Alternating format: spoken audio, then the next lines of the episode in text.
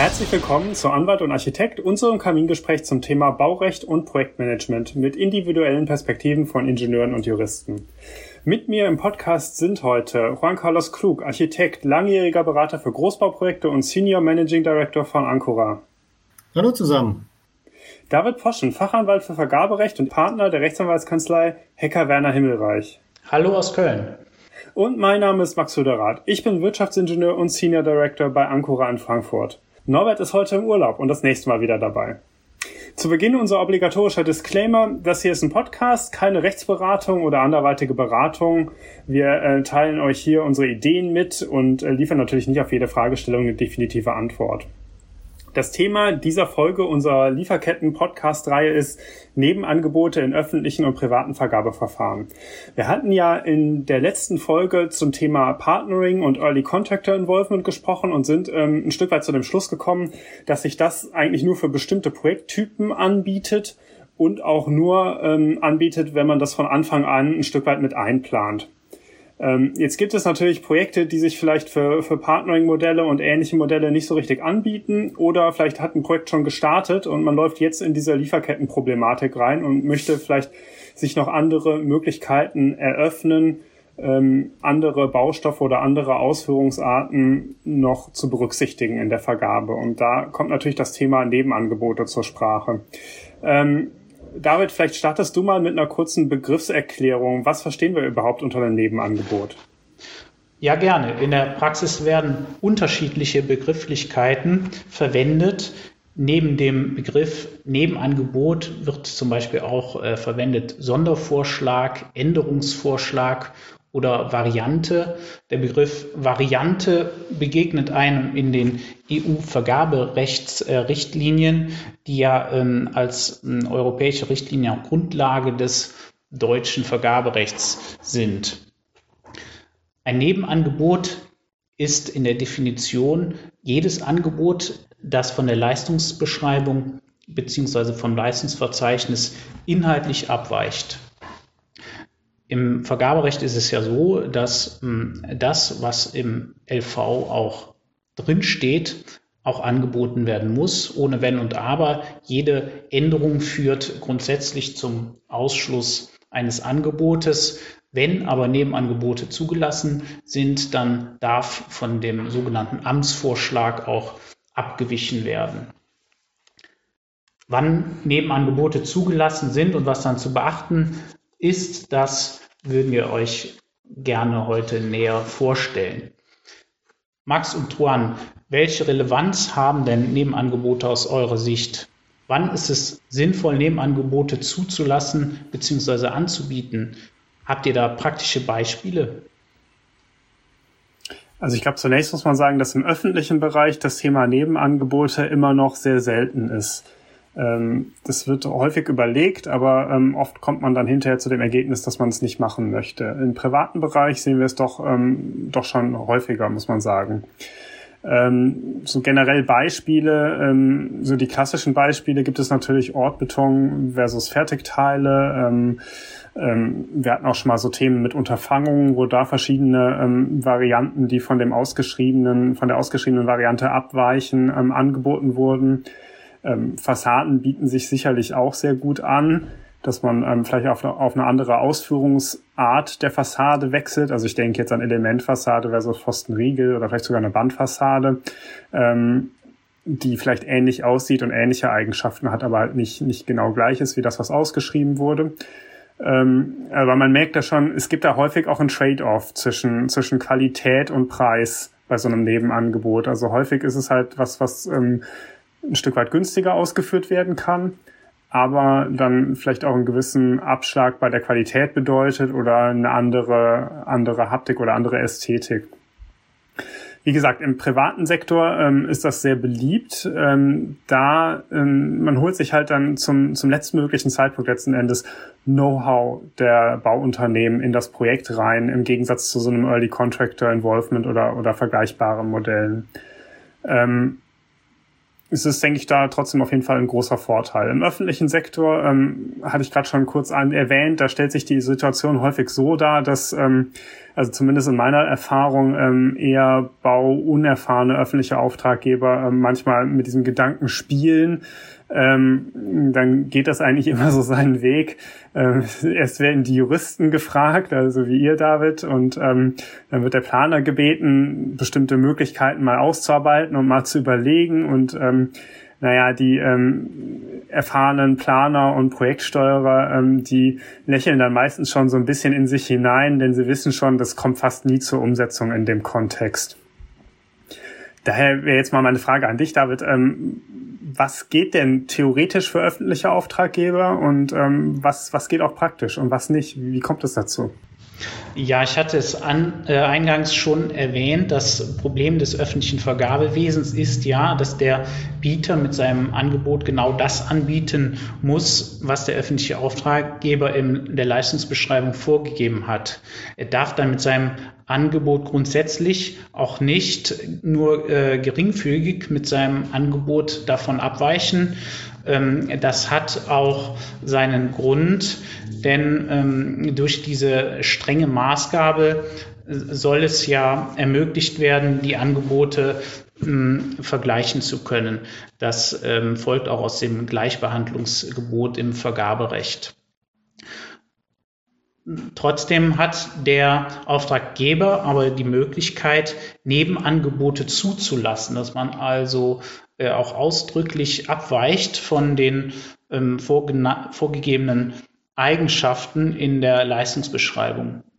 Also im gewissen Rahmen darf der Bieter mit seinem Angebot dann von der Leistungsbeschreibung abweichen und das eröffnet dann die Möglichkeit, dass spezialisierte Unternehmen als Bieter zum Beispiel abweichende Baustoffe oder Verfahren anbieten kann, die dann ähm, eine kostengünstigere, wirtschaftlichere, technisch weiterentwickelte oder schneller zu realisierende Möglichkeit zur Realisierung eines Bauvorhabens ermöglichen können.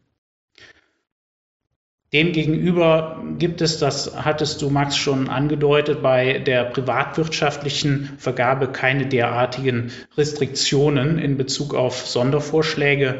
Das ist letztlich dann ähm, Verhandlungssache zwischen dem Auftraggeber und dem Auftragnehmer. Da gibt es jetzt kein ähm, Gleichbehandlungsgebot, was, was es ja im öffentlichen äh, Vergaberecht zu beachten gilt. Aber das, was du jetzt beschrieben hast, David, das klingt ja erstmal alles ein bisschen umständlich, aber irgendwie noch machbar. Ähm, und die Vorteile von so Nebenangeboten liegen ja klar auf der Hand. Ähm, wieso kommt es denn dann doch dazu, dass es von öffentlichen Auftraggebern relativ selten zugelassen wird? Woher kommt diese Zurückhaltung? Ja, das, das liegt ähm, in, in diesem vergaberechtlichen Prinzip der Vergleichbarkeit der Angebote begründet, dem äh, Gleichbehandlungsgebot, was zu beachten gilt. Und deshalb hat äh, die Rechtsprechung hohe Hürden äh, für die, für die Zulassung von Nebenangeboten aufgestellt. Das macht natürlich die Handhabung, wenn man dann Nebenangebote im öffentlichen Vergaberecht äh, zulassen will, recht kompliziert und äh, rügeanfällig. Jedenfalls ähm, ja, besteht die, die Angst bei den öffentlichen Auftraggebern, dass es vermehrt zu Rügen äh, kommen könnte. Ähm, konkret hat die ähm, Rechtsprechung vorgegeben, dass in den Vergabeunterlagen Mindestanforderungen festgelegt sein müssen, wenn man denn ähm, Nebenangebote zulassen will. Das äh, Problem ist sonst, und das liegt auch auf der Hand, wenn man keine ne Mindestanforderungen festlegen würde, dann könnte äh, ein Bieter äh, ein, ein Dumpingangebot sehr, sehr günstig ähm, unterbreiten, ähm, weil die angebotene Qualität seines Angebots einfach schlecht ist. Das würde natürlich dazu führen, dass, dass er der äh, günstigste äh, Bieter sein könnte. Und wenn dann der Preis das einzige Zuschlagskriterium ist, dann wäre er natürlich auf, auf äh, Position 1 der Bieterrangfolge und würde den, den Zuschlag erhalten. Deshalb muss der Auftraggeber Mindestanforderungen definieren und festlegen das Problem dabei ist aber, dass er durchaus bei der ähm, Vorbereitung des Vergabeverfahrens ähm, ähm, auch zur, zur Festlegung dieser Mindestanforderungen antizipieren muss, was denn möglicherweise abweichend angeboten werden könnte durch die Bieter. Das ist, das ist ähm, sicherlich ähm, eine Herausforderung für den, für den Auftrag. Das wäre dann auch meine nächste Frage gewesen, David. Ähm, also Mindestanforderungen und, und äh, Dumpingangebote in Anführungsstrichen, das verstehe ich schon. Ähm, aber es gibt ja durchaus auch die Möglichkeit, dass ein Nebenangebot ähm, vorliegt, was ähm, machbar ist, um einiges günstiger ist, aber halt nicht so gut ist am Ende. Also zum Beispiel eine andere Fassadenart, die dann nicht ganz den, den Vorstellungen entspricht, wie es hätte aussehen sollen oder vielleicht ähm, geringfügig schlechtere Eigenschaften hat. Ähm, würde ich das dann auch noch ähm, werten als qualitatives Angebotskriterium oder wie, wie funktioniert das? Ja, genau. Man hat im Grunde zwei Ebenen. Einmal ähm, würde man als Auftraggeber Mindestanforderungen festlegen. Diese Mindestanforderungen müssen durch das Nebenangebot auch erfüllt werden. Wenn sie das nicht tun, dann ähm, wird das Angebot ähm, auszuschließen sein. Und dann auf der Wertungsebene, auf der Zuschlagsebene kann man auch äh, den, den Grad der Qualität der Nebenangebote auch ähm, bewerten und ähm, mit, mit Punkten versehen.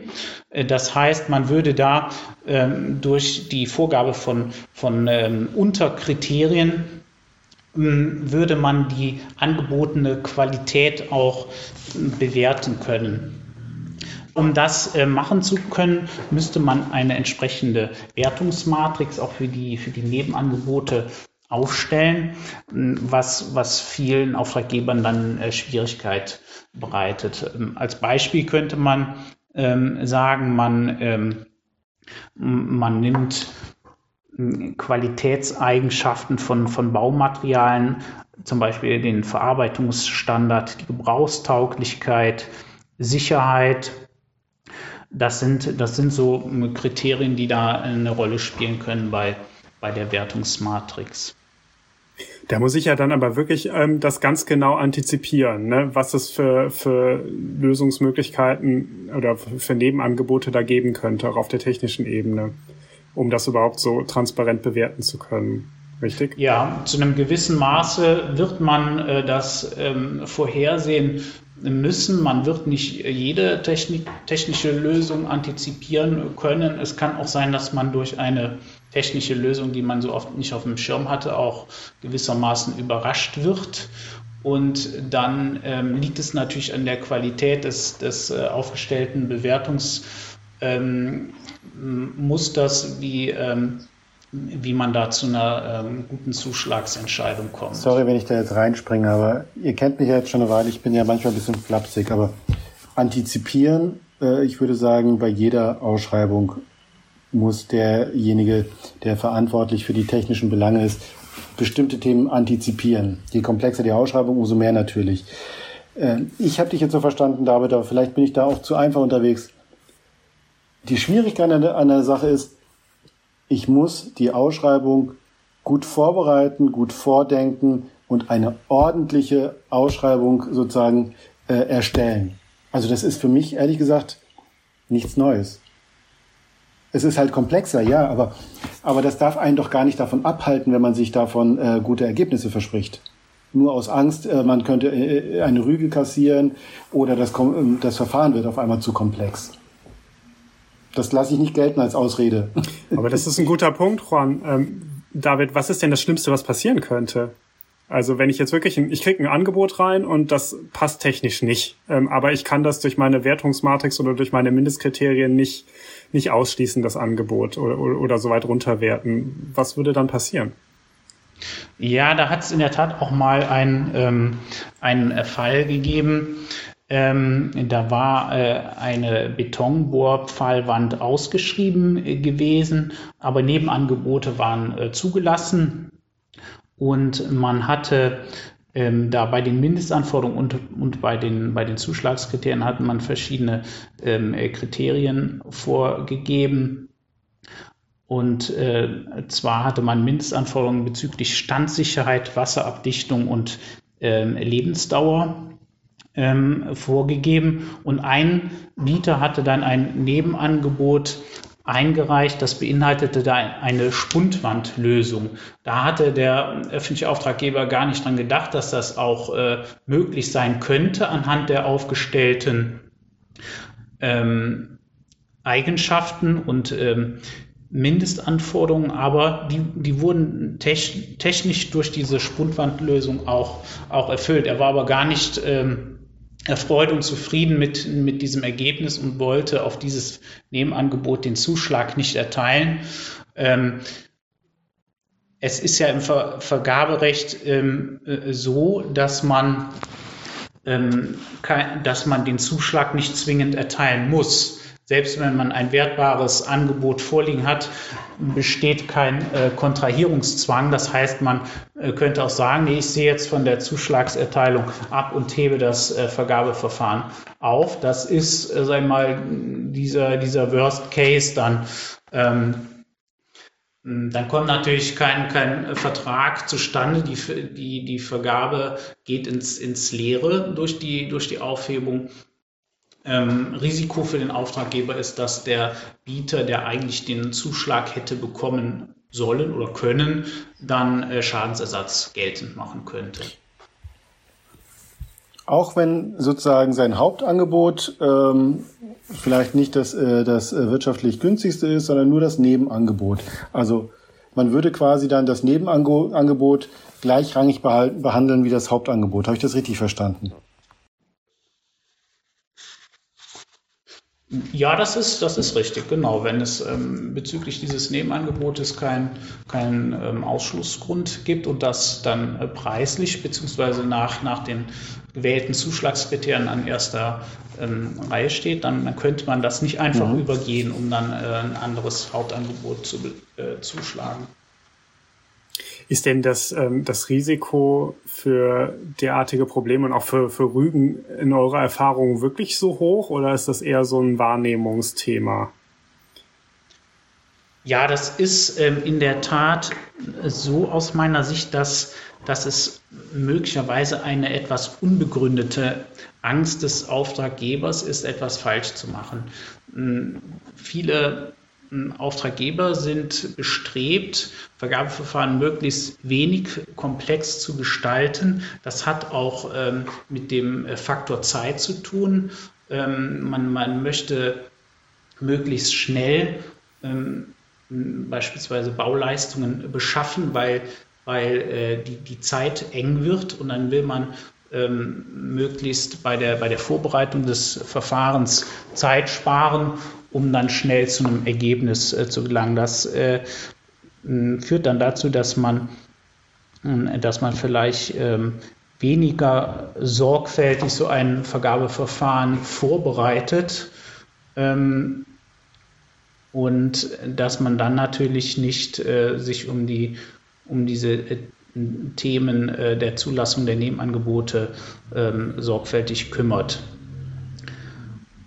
Wenn man aber diese, diese Zeit, die man auch äh, braucht, um etwas äh, vernünftig vorzubereiten, wenn man das von vornherein mit einplant und man ähm, mit, mit allen Beteiligten ähm, ja, auf partnerschaftlicher Ebene gut zusammenarbeitet, die, die Juristen mit den Architekten und, und, und so weiter, dann ähm, kann man eigentlich Nebenangebote auch äh, vernünftig integrieren in ein Vergabeverfahren. Juan, aus deiner Erfahrung, was sind denn sonst noch ähm, vielleicht Probleme oder Herausforderungen jetzt abseits der vergaberechtlichen ja. Hürden, die du sehen würdest bei, bei so Nebenangeboten? Also zunächst mal, ich finde es, äh, ich finde es wichtig, dass man sich damit auch nochmal auseinandersetzt, weil in den, in den Zeiten, die wir gerade erleben, müssen wir natürlich jedes Werkzeug, was wir zur Hand haben, auch überprüfen, ob es geeignet ist, meine Probleme zu lösen. Und das war schon an, an meinem allerersten Punkt ist, wenn ich in eine Vergabe gehe oder in eine Ausschreibung gehe und ich habe die Idee, ähm, ich könnte Nebenangebote zulassen, dann finde ich, ist die erste und wichtigste Frage, warum will ich das? Was verspreche ich mir davon? Ist dies, das Zulassen von Nebenangeboten wirklich die Maßnahme, die mir hilft, mein, mein Bedarf oder mein Problem äh, zu decken? Oder muss ich vielleicht woanders gucken in meinem Werkzeugkasten? Wenn sich jetzt aber herausstellt, dass ich, ähm, dass tatsächlich das äh, mit den Nebenangeboten erfolgversprechend ist, wir haben es eben schon angesprochen, einfach eine, so, so, so einfach und banal wie es klingt, eine ordentliche Ausschreibung und Vergabe, den Prozess ordentlich aufsetzen, frühzeitig in der Kommunikation aller relevanten Instanzen, die, die Ingenieure, die Architekten, die, äh, die Bauherrenseite, da führt kein Weg dran vorbei. Ähm, und ganz wichtig, wenn ich der Meinung bin, dass ich nicht die Komplexität überreiße, weil ich entweder äh, nicht die, die Qualifikation dafür habe und trotzdem in der Position bin, das verantworten zu müssen, äh, sich die richtigen Leute bei, äh, beiholen, äh, die richtigen Planer, die, den Projektsteuerer etc. Ich sage mal, hohe Komplexität darf nicht dazu führen, dass ich, dass ich mich entscheide, eine, eine, einfach weil es mir, mehr, mehr, scheinbar mehr Optionen ermöglicht, äh, Nebenangebote zuzulassen, denn ich muss mich muss mir klar machen, am Ende muss ich es ja auch bewerten können. Und wenn ich mir schon nicht zutraue, es am Anfang richtig zu, zu definieren, werde ich wahrscheinlich auch nicht in der Lage sein, es hinterher richtig zu bewerten. Also da spielen viele Faktoren rein ähm, und äh, wir sind jetzt gerade wieder an, am Thema Kommunikation oder, oder der Mensch als äh, Funktion in, in diesem Bauprozess. Da spielt da alles ganz, ganz stark für mich rein, also neben dem juristischen natürlich. Und ähm, das, was der David uns jetzt gerade gesagt hat, das macht mir eigentlich Mut, weil für mich waren das alles keine zwingenden Gründe, dass man es äh, besser sein lassen sollte. Ähm, man braucht die ausreichend Zeit und äh, Kompetenz und dann ist das ein valides äh, Werkzeug in meinem Werkzeugkasten. Juan, wenn ich da noch ergänzen darf, in unserer Praxis spielen Rügen bzw. Nachprüfungsverfahren zum Thema Nebenangebote auch kaum eine Rolle. Das zeigt möglicherweise auf der einen Seite, dass die Angst der Auftraggeber vor der Zulassung von Nebenangeboten unbegründet ist, kann natürlich auf der anderen Seite auch daran liegen, dass Nebenangebote oft ohnehin nicht zugelassen werden, dass man deshalb ähm, wenige Verfahren hat, die jetzt ähm, im Wesentlichen dieses dieses Thema Nebenangebot hat. Ich glaube, was man auch nicht vergessen sollte, ist, ähm, wir haben gerade schon das Thema ähm, private Wirtschaft kurz angesprochen. Da habe ich natürlich diese vergaberechtlichen Restriktionen in der Form nicht. Aber ich habe vielleicht andere Themen, denn die sind ja nicht ohne Grund da, diese äh, Restriktionen, die sich jetzt aus Vergaberecht und Rechtsprechung ergeben.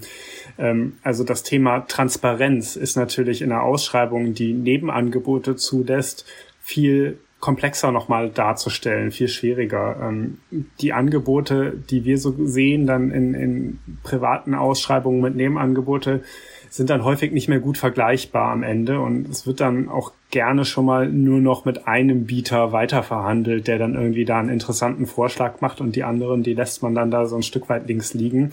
Und währenddessen entwickelt sich ja dann diese Idee und, und vielleicht auch die Planung noch ein bisschen fort und dann ist dann das, das hinterher bezuschlagte Angebot häufig gar nicht mehr gut vergleichbar mit den anderen initial eingegangenen Angeboten. Ähm, das ist also aus unserer Sicht auch noch ein wichtiger Punkt, dass man da ähm, ein Stück weit darauf achtet und ähm, vielleicht auch gewisse, als, als privatwirtschaftliches Unternehmen gewisse Leitplanken vorher setzt, wie mit Nebenangeboten umzugehen ist. Und auch wie das Ganze dann hinterher zu dokumentieren ist. Denn wenn ich so einen sehr komplexen Vergabeprozess habe, dann muss ich mir natürlich auch ähm, ein bisschen mehr ähm, Mühe als sonst noch geben beim, bei der Dokumentation, dass ich einen vernünftigen Vermerk, vernünftigen Vergabevermerk dazu verfasse, aus dem das dann ähm, im Falle einer, einer Revisionsprüfung zum Beispiel oder auch bei einer ähm, ähm, falls mal Vorwürfe wirklich aufkommen sollten, Compliance-Vorwürfe, ähm, dass ich das dann auch noch gut nachvollziehen kann, wie man denn damals zu der Entscheidung gekommen ist. Und auch ähm, äh, die Basics halt, ähm, wenn man jetzt ähm, miteinander spricht über so ein Angebot, ähm, Verhandlungsgespräche, aber vielleicht auch technische Klärungsgespräche, dass das alles vernünftig dokumentiert wird und da jemand ein Protokoll auch von verfasst. Das sind aus unserer Sicht dann für den Privatsektor auch noch wichtige Punkte, die man auf jeden Fall auf dem Radar haben sollte. Ähm, David, ich hätte noch eine Frage, ähm, und zwar, die geht jetzt wieder auch ein bisschen mehr in den öffentlichen Bereich eigentlich rein. Ähm, wenn ich jetzt so ein Nebenangebot zulassen möchte, dann bietet es sich ja wahrscheinlich nicht unbedingt an, die jetzt komplett global für das gesamte LV für ein Gewerk oder vielleicht sogar für einen Generalunternehmer zuzulassen, sondern ich würde wahrscheinlich einzelne Positionen oder Titel rauspicken, richtig? Ja, völlig richtig, Max. Ähm, das ist ähm, auf jeden Fall üblich und auch äh, sehr sinnvoll, dass man so äh, positions- bzw. titelweise vorgeht bei der Zulassung von Nebenangeboten. Ähm, man würde also im, in der Leistungsbeschreibung das äh, konkret auch, auch mitteilen, darstellen, dass hier an der Stelle auch Nebenangebote angeboten werden können. Ich kann ja mal ein praktisches Beispiel geben. Man könnte für den Dachaufbau beispielsweise ähm, um da ein, eine Innovation ähm, äh, zuzulassen, ähm, Nebenangebote zulassen, wobei man dann bei den, bei den technischen Bedingungen bezüglich der Konstruktion, der Statik feste Vorgaben macht, in der Leistungsbeschreibung, von denen auch nicht abgewichen werden können. Aber so würde man sinnvollerweise vorgehen, wenn man sich entschließt, Nebenangebote zuzulassen, dass man sich jede einzelne Position auch anschaut und dann überlegt, ja, hier würde das jetzt aus, aus unserer Sicht äh, Sinn machen. Ähm, da würden wir das auch, auch konkret ähm, ja, mitteilen ähm, den Bietern, dass man hier Nebenangebote erwägen könnte. Ich habe ja ähm, bei ähm, mehreren Hauptangeboten in öffentlichen Vergabeverfahren immer so ein Manipulationsrisiko drin. Also, ähm, dass man ähm, mehrere oder dass ein Bieter mehrere Angebote angibt, abgibt zu verschiedenen Preisen und dann ähm, letzten Endes über, über Nachforderungen, denen dann nicht nachgekommen wird, dann steuert, welches Angebot dann letzten Endes bezuschlagt wird, wenn er einen genaueren Überblick hat über das Ausschreibungsergebnis. Habe ich dieses Problem bei Nebenangeboten auch, David? Auch bei Nebenangeboten ähm, ist, das, ist das denkbar. Das äh, kann man schon sagen. Man äh, hat ja dann als Bieter am Ende des Vergabeverfahrens nach der Submission hat man dann das Protokoll, Protokoll mit den verschiedenen ähm, ähm, Angeboten und den, und den äh, Preisen und daran kann man dann ablesen, wo man im, im Ranking dann steht. Wenn man jetzt äh, in, ins Rennen geht, mit, beispielsweise mit einem Nebenangebot und einem Hauptangebot, dann besteht diese Manipulationsmöglichkeit durchaus auch. Also man könnte als, als Bieter ja bewusst bei beiden Angeboten mh, verschiedene Unterlagen einfach nicht einreichen, die der Auftraggeber dann aber nachfordert und nachfordern muss. Und dann würde man einfach äh, aus, aus, aus Manipulationssicht dann ähm, bei, dem, bei dem günstigeren Angebot würde man dann äh, die Unterlage nicht nachreichen, sondern nur bei dem teureren, wenn das dann beispielsweise auf Platz zwei liegt und man dann äh, trotzdem dann den Zuschlag erhält. Also diese diese Manipulationsmöglichkeit, die lässt sich, ähm, lässt sich nicht ausmerzen. Mhm. Gut, damit muss ich dann wahrscheinlich einfach umgehen ähm, als Auftraggeber. Da bleibt mir keine richtige Möglichkeit. Nee, da bleibt, bleibt ähm, im Endeffekt keine, keine richtige Möglichkeit, das auszuschließen. Wenn ich jetzt ähm, Nebenangebote nur für bestimmte Positionen zulasse, ähm, wäre es dann nicht eigentlich ein logischer nächster Schritt zu sagen, ich lasse gar keinen für diese Position oder für diesen Titel gar keine Nebenangebote zu, sondern ich stelle einfach den Bietern Option A, B, C zur Auswahl und sie können auf eine oder mehrere dieser Optionen ein Angebot abgeben. Wäre das nicht auch noch eine Möglichkeit, damit ich nicht ganz so viel Wildwuchs erzeuge? Das wäre durchaus denkbar. Ähm, dann hat man ja optionale Position be beziehungsweise Bedarfsposition, ähm, dann ist natürlich der, der, der Bieter äh, so, so, so ein bisschen eingeschränkt in, in, der, in, der, in der Wahl seiner, seiner Produkte oder, ähm, ähm, oder ähm, ja, oder Arbeitsschritte, die er da äh, anbieten möchte. Aber das wäre äh, sicherlich auch denkbar, dass man, dass man so vorgeht. Okay, ich glaube, dann haben wir das Thema ziemlich umfassend umrundet, der Nebenangebote. Ähm, vielleicht kurz, um das zusammenzufassen. Ähm, Wir stellen also fest, wenn man wirklich als öffentlicher Auftraggeber vor allem wirklich das Know-how der Bauunternehmen haben möchte, dann bieten sich wahrscheinlich ähm, Modelle mit Early Contractor Involvement oder auch eine, eine funktionale Leistungsbeschreibung etwas eher an. Ähm, wenn ich jetzt aber in meinem Projekt schon drin stecke oder das vielleicht auch eher ein bisschen begrenzter betreiben möchte, dann könnten vor dem Hintergrund der Lieferkettenkrise jetzt Nebenangebote durchaus doch eine Idee sein, die man, die man mal an, äh, die man mal ähm, ausprobieren könnte. Ähm, wichtig ist, dass man sich vorher überlegt, was ist überhaupt der Treiber, warum will ich Nebenangebote zulassen, ähm, möglicherweise. Ähm, habe ich da konkrete Ideen schon, die sollte ich auf jeden Fall mitbringen. Ähm, ich sollte die, die Nebenangebote auch ähm, limitieren, ähm, höchstwahrscheinlich auf bestimmte Titel oder bestimmte Positionen, ähm, da es sonst wahrscheinlich kaum noch kontrollierbar ist, zumindest bei, bei komplexeren Projekten. Ähm, und ich könnte sogar ähm, mich von dem Thema Nebenangebote ein Stück weit entfernen und eher in so eine, ähm, in die Idee von Optionen einsteigen, dass ich da ähm, mir unterschiedliche Ausführungsoptionen anbieten lasse. Ähm, generell ist es einfach wichtig, dass man eine noch engere Zusammenarbeit von Anwalt und Architekt bei derartigen Vergabeverfahren hat. Ähm, denn es ist mit Vorsicht zu genießen, aber ähm, ich glaube, der Tenor aus unserer Diskussion hier ist, ähm, dass es durchaus beherrschbar und es ist durchaus ein Versuch wert, ähm, dass man mal wieder in die Richtung denkt. Ähm, für die privaten Auftraggeber gibt es ganz viele dieser Probleme nicht, aber auch da sollte man ähm, so diese Basis-Compliance-Themen auf jeden Fall auf dem Radar haben und da bestimmte Leitplanken setzen, wenn man so in diese Projekte einsteigt. Also ich habe gelernt, keine Angst vor Rügen. Wenn man gut vorbereitet ist, kann man dem entgegentreten. Plus, was ich auch gelernt habe, und das macht mir besondere Freude, ist, was wir hier tun, ist grundsätzlich schon mal gut, weil es reden Anwälte und Architekten miteinander. Das kann so verkehrt nicht sein. Dem kann ich nichts hinzufügen. Max, sprichst du noch die Schlussformel? Ja, das beendet unsere Folge zum Thema Nebenangebote mit Juan Carlos Klug. Tschüss, bis zum nächsten Mal. David Poschen. Tschüss und bleibt gesund.